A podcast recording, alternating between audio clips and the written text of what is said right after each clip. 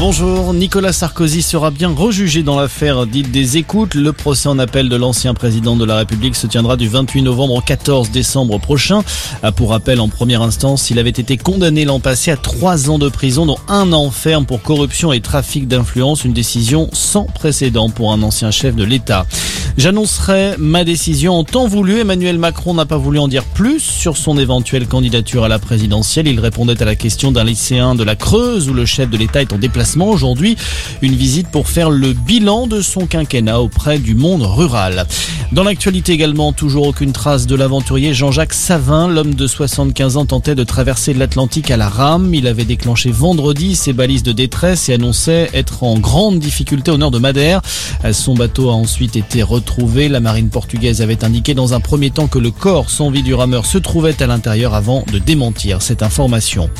Il avait trouvé la mort lors d'un contrôle de police à Paris en 2020. Deux ans après, une nouvelle expertise médicale confirme la responsabilité des fonctionnaires dans le décès de Cédric Chouviat. Il serait lié à plusieurs facteurs, notamment les gestes d'interpellation qui ont abouti à une privation très rapide d'oxygène chez le chauffeur-livreur de 42 ans.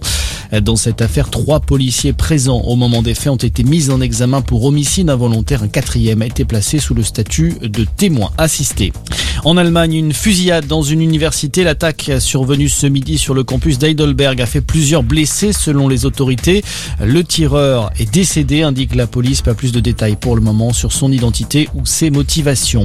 Et puis c'est une première pour un joueur français depuis 40 ans. Antoine Dupont a été élu personnalité rugbystique de l'année.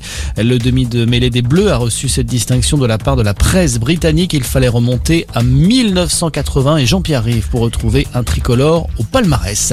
Voilà pour l'essentiel de l'actualité. Très bonne journée à tous.